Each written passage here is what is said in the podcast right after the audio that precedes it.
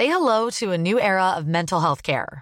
Cerebral is here to help you achieve your mental wellness goals with professional therapy and medication management support. 100% online. You'll experience the all new Cerebral Way, an innovative approach to mental wellness designed around you. You'll get a personalized treatment plan from a therapist, prescriber, or both in a safe and judgment free space. Your Cerebral therapist or prescriber will outline a customized plan with clear milestones along the way so you can get to feeling your best. With Cerebral, you're not alone in your mental health journey. We're here to empower you to live a fulfilling life. So take that first step towards a brighter future and sign up today at cerebral.com slash podcast and use code ACasts to get 15% off your first month. Offer only valid on monthly plans. Other exclusions may apply. Offer ends July 31st, 2024. See site for details. Letzte Woche hatte ich Geburtstag. Und das schönste Geburtstagsgeschenk, das ich bekommen habe, war ein Interview mit Michael Mittermeier. Der macht nämlich mit bei der neuen Staffel LOL Last One Laughing. Das ist für mich die lustigste Sendung ever, läuft bei Amazon Prime Video. Und äh, da ist er als Kandidat dabei. Das ist da, ne, für alle, die es nicht kennen, da müssen zehn Comedians in einen Raum und sie müssen sich gegenseitig zum Lachen bringen. Aber Sie dürfen nicht lachen, denn wer lacht, fliegt raus. Und am Ende bleibt nur einer übrig und ist der Gewinner von LOL. Und Michael Mittermeier sagt selbst, das war für ihn eine Grenzerfahrung. Darüber habe ich mit ihm gesprochen. Er erzählt mir von armen Pinguinen, die die Klippe runterstürzen und wer sein Angstgegner war in dieser neuen Staffel. LOL, hier kommt das Interview mit Michael Mittermeier zur vierten Staffel von Last One Laughing. Und das Beste ist, bei diesem Interview darfst du als Hörer natürlich lachen. Alles gesehen Emus heiße Tipps für Filme und Serien.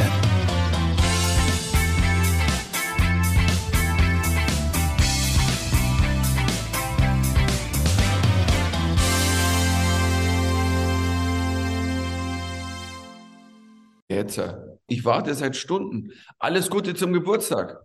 Hey, vielen Dank. Ja. Wurde es dir mitgeteilt? Nein, das stand das, in meinem Kalender natürlich drin. so, siehst du mal. Ich habe extra nochmal nachgeguckt. Wir hatten schon mal die Ehre und das war 2009 zur Hexe Lilly. Oh. Schön, dich wiederzusehen. Wir sind beide sehr gut gealtert, finde ich. Ja, ich sag mal so. Also, meine Haarfarbe hat sich, glaube ich, mehr verändert wie deine. das stimmt, aber ich äh, ich arbeite dran. Gut, äh, lass uns keine Zeit verlieren, sondern lieber loslegen. Äh, ja. Michael, ich habe die ersten zwei Folgen schon vorab sehen dürfen und ich habe mich wieder über den Boden gerollt vor Lachen. Ich verstehe nicht, warum diese Sendung so sehr meinen Humor trifft und offensichtlich ja auch den Humor von vielen anderen Deutschen. Ist, ist das auch dein Ding? Also hast du auch sofort begriffen, wie geil die Show ist? Und welche Erwartungen hattest du an dich selbst? Naja, du, mir ging es wie allen. Also erste Folge, erste Staffel gesehen und totgelacht. Also das ist, also das triggert einen sofort. Und ich kenne auch ganz viele Leute, die sonst Comedy so, hm, wir stehen nicht so auf Comedy und Comedy-Sendungen, die bei LOL total abgehen. Das, das, irgendwie trifft das alle. Wie hast du dich darauf vorbereitet? Wie bist du rangegangen, dass du diese Show möglichst lange durchstehst? Ich bin drei Monate in ein Anti-Lach-Kloster gegangen, ähm, zu den, zu Kung Fu Shaolin. Ähm, und deswegen war ich auch so proper gekleidet. Ähm, und habe versucht, ähm, mir das Lachen wegzumeditieren. Es hat nicht funktioniert. Und nach einem Tag kam ich wieder zurück und habe einen Döner gegessen.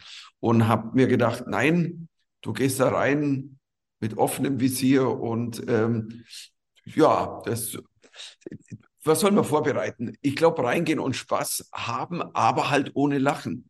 Trotzdem aber die Energie mitnehmen und Spaß haben, weil sonst wäre es auch total schade. Du willst ja dann nicht rumöden, weil du kannst natürlich immer, ich denke jetzt an Tod und Zerstörung und ähm, und jetzt kommt der Luftballon von den Chinesen. Ähm, nee, also eigentlich war nicht viel Vorbereitung Ich denke mir, dass das ja auch diesen Charme der Sendung ausmacht, dass ich als Zuschauer ja da drin sitze und ich, je weniger ich selbst versuche zu lachen, desto lustiger finde ich das auch. Deshalb, ich, ich glaube, es gibt ja nur zwei Möglichkeiten, nämlich zuhören, was die anderen sagen und einfach hoffen, dass man nicht lacht oder komplett geistig woanders sein und über andere Dinge nachdenken. Du bist da wirklich rein mit, ich höre mir das jetzt auch an, was die zu sagen haben, oder wie? Äh, ja, weil es auch natürlich eine Form von, äh, es ist auch so, dass wir tatsächlich alle eigentlich, ähm, dass man das anhört, was die anderen machen. Also wenn da jemand eine Aktion macht oder so, dann gehst du nicht so, du denkst an, keine Ahnung, ich weiß nicht, die, die armen Pinguine, die gerade einem Felsen runtergefallen sind. Nee, also, und dann gehst du aber in zwei Ebenen. Du guckst das, aber währenddessen sagst du dir, es ist saulustig, aber ich lache nicht. Nein, du lachst nicht, du Drecksau. Nein, du Drecksau. Im Grunde genommen hast du immer den inneren Kinski in dir. Im, Im Grunde genommen in jedem von uns lebt Max Giermann als Kinski und sagt während dem Ganzen, du Drecksau, lach nicht, lach nicht, du Drecksau. Und ähm, das, aber weil sonst ist ja total öd, wenn du reingehen würdest und, und dein Kopf irgendwo per Meditation wegmachen würdest, dann, ich glaube, es wird auch den Zuschauern auffallen, dass du, es gibt immer mal einen Moment, wo du sagst, komm, ich muss mal schnell abschalten, weil ich gerade, ich muss mich sammeln, weil vielleicht du gerade einen Angriff überlebt hast, einen Angriff von Killer Krömer ähm, oder von Killer Hill. Killer Hill klingt besser wie Killer Krömer. Aber es ist wirklich, weißt du, wenn, das, ich, ich kann mich erinnern, ich bin einmal mit, ich, ich glaube, mit Max war es. Wir haben uns angeguckt und sagen, okay, Duell. Und dann sind wir aufeinander zugegangen, haben beide gemerkt, das war die dümmste Idee, die wir beide hatten. Und haben dann, also, ja, wenn zwei, also Top-Serienkiller, ähm, gegeneinander kämpfen. Ich meine, das haben wir bei Dexter ja schon gesehen in der zweiten Staffel, damals sehr lange her. Ähm, und jeder weiß, der andere kann den anderen aufschlitzen. Ähm, woher? Ich stelle mir das ja auch besonders schwierig vor, wenn man selbst irgendetwas produziert, dass man dann es schafft, nicht zu lachen. Weil, weil, ich glaube, da, da ist man am angreifbarsten für irgendeine, irgendeine seltsame Sache, die der andere Mensch sagt und plötzlich heißt es einen. Ist das so? Also die, also ich hatte am meisten Angst vor meinen, vor meinen eigenen Aktionen, weil ich sage mal so, ohne nichts vorwegzunehmen, ähm, die haben nichts mit ähm, gesundem Menschenverstand zu tun. Und mir war klar, entweder gehst du komplett gaga, all in, oder du lässt es bleiben. Das Problem ist aber, wenn du gaga gehst, findest du selber, ich, ich habe einmal versucht, ich, ich, ich habe mir so ein paar Lines aufgeschrieben und ähm, ich, ich habe die daheim versucht, ohne Lachen zu machen, keine Chance. Ich, einfach, und, und dann dachte ich so, okay, schauen wir mal, wie es dann im Original ausschaut. Und ich habe das richtig gesehen, das war ein Kill Bill-Anzug, den du da anhattest, mit einer Kette um den Hals und einem offenen Hosenstall. Das gehörte alles zum Konzept, oder? Nein, der Hosenstall, der, der offene gehörte nicht zum Konzept. Das hatte ich wohl vergessen. Oder ich habe ihn aufgemacht damit. Nein, wahrscheinlich, also wahrscheinlich hat das Hirn schon funktioniert, so, lass den Hosenstall offen, weil einer. Das ist eben das Ding. Wenn du ein Detail, gut, der Anzug war natürlich, das ist kein Kill Bill Anzug, das ist ein Kill Michel Anzug, möchte ich an dieser Stelle sagen. Und ja, es war eine Kette um den Hals.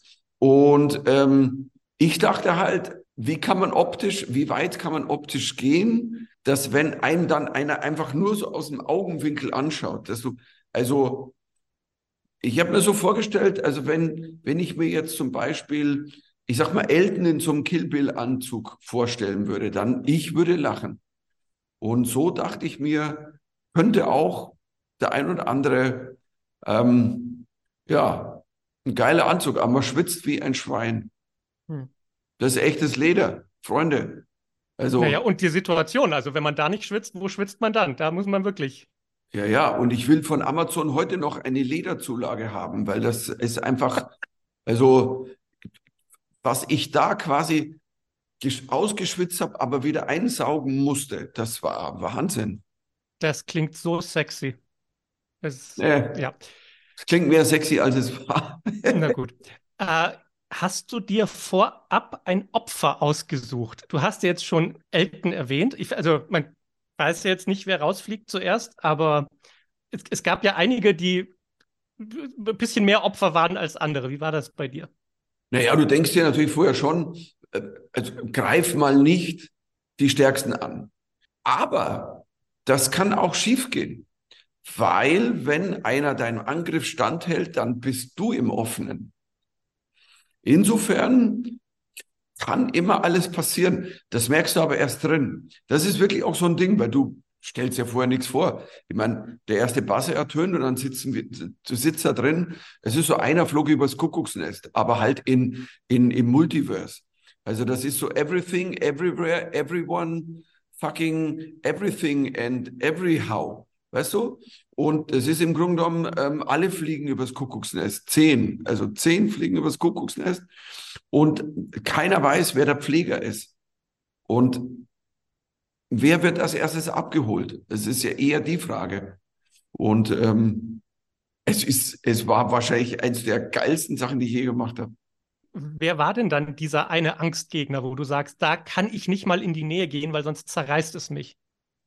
Ah, da gibt es da gibt's mehrere. Also du bist Max immer, äh, Martina natürlich, Hazel, Kurt ist halt auch so einer, weil der, der sitzt halt da und der sagt halt nur einen Satz und dann bricht in dir halt Troja zusammen.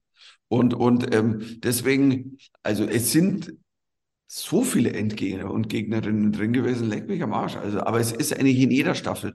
Ich meine, da siehst du mal wieder, wie viele geile Leute wir haben und, und, und, ähm, und wie das matcht. Also, obwohl man ja nicht matchen darf. Naja, und, und vor allem auch, wie, also wie, wie viele lustige Frauen wir haben. Dieses blöde Klischee, ja, Männer im Comedy sind lustiger. Was für ein Quatsch. Es ist ja immer gleich besetzt bei LOL. Und der eine ist lustiger als die andere. Wenn man so sagt. Deswegen habe ich ja auch den, den Anzug angezogen, weil ich dachte, ich will nicht mal fühlen wie Juma Furman. Ähm, und, und jetzt steche ich jemand noch das Auge aus. ich habe es so gespürt. Ja. ähm, es ist natürlich die Horrorvorstellung eines jeden Comedians, da zu sitzen und keiner lacht. Also wie war diese Erfahrung, dann auch so wirklich ins Leere zu spielen und zu denken, okay, jetzt habe ich wirklich meinen besten Gag heute gezündet und es hat keiner gelacht. Und hat es dich vielleicht irgendwie erinnert an Momente in deiner Karriere, wo du halt auch auf der Bühne standest, noch am Anfang und das Publikum hat nicht so reagiert, wie du es gerne hättest? es ist tatsächlich Grenzerfahrung. Ich, ich, ich weiß, bei einer Aktion, die ich gemacht habe, da dachte ich, ich kegel alle raus. Also ich bin jetzt mal so bold und vermessen. Mit dieser Aktion sind alle raus. Vielleicht einer, der gerade eingeschlafen ist, nicht, aber alle. Mindestens fünf. Weißt du, und dann sitzen die vor dir alle, ha, ha, und du gehst halt voll steil und denkst dir, leck mich am Arsch. Ähm, und und ähm, mich hat's erinnert, ich weiß, ich hatte meinen Auftritt in Schottland. Ich habe vier Wochen in, in Edinburgh gespielt und an einem Abend, ich war in so einem Container und niemand hat gelacht. Es war Totenstille, 60 Minuten lang. Ähm, 60 Minuten lang. Ich, ich weiß bis heute nicht. Ich habe aber eine richtig gute Show gespielt, weil ich dachte, ey, ihr kriegt mich nicht dazu, eine schlechte Show zu spielen. Und ähm, daran habe ich mich erinnert. Hat mir nicht geholfen, aber ich habe mich daran erinnert. Und du hast das dann eiskalt durchgezogen, eine Stunde lang. Also das geht Stunde. einem parallel durch den Kopf? Mir ging immer parallel durch den Kopf, dass ich sage, ich spiele die beste Show, die ich euch geben kann. Es interessiert mich nicht, ob ihr lacht. Wenn irgendjemand von euch das gut findet, es aber nicht zeigt, sieht er heute die beste Show von mir, die er sehen kann. Und die habe ich gespielt und das Lustige war tatsächlich, nachher kamen Leute zu mir, er sagt, oh, it was so funny, it was great, it was hilarious. Und ich so, okay. Und es war halt so, weil es ein ganz kleiner Raum war. Es waren, ich glaube, 75 Zuschauer, ebenerdig, ein Container, wie gesagt, das war schon Hardcore. Auf dem Fringe, da spielst du Hardcore-Räume. Und, ähm, und wenn da 10 Leute, 15 Leute, 20 Leute dich nicht mögen, da waren halt Engländer drin, die halt gesagt haben, German Comedian, fuck you. Und die haben den ganzen Raum kontaminiert. Also das war im Grunde genommen, also das waren so die, ja, das waren eigentlich die Loller. Die haben einfach nicht gelacht und die haben die anderen alle angesteckt. Es war wie ein Anti-Lach-Virus. Und ähm, aber ich habe eine grandiose Show gespielt. Ja. Das Schöne, und da beneide ich dich ja auch sehr darum, ist, dass du den, das direkte Feedback von deinem Publikum bekommst. Wenn ich im Radio bin, dann hoffe ich, dass ich eine gute Arbeit mache, aber ich bekomme es nicht direkt mit. Bei dir lachen einfach die Leute und sie sind glücklich. Und ich glaube, es gibt nichts Schöneres, als einen Beruf zu haben, bei dem man andere Leute glücklich macht. Ist dir irgendeine Fanpost oder irgendeine Begegnung mit einem Fan irgendwie besonders in Erinnerung geblieben, wo du gesagt hast, wow, was ich, was ich mache, ist, macht Leute glücklich. Wie geil. Ich muss sagen, ich, meine Frau sagt oft zu mir und ich finde es auch, ich glaube, ich habe den schönsten Beruf der Welt, weil Menschen zum Lachen zu bringen und, und in dem Moment glücklich zu machen, das ist was ganz Tolles. Und, und ähm, ich habe gerade ein paar Shows mit meiner Frau gespielt in den letzten Tagen. Meine Frau singt, ich, wir, wir machen miteinander, erzählen Geschichten und es kam, es, es kam eine Person, die wir kannten und wir wussten, dieser Person geht's nicht, nicht gut, nicht gut.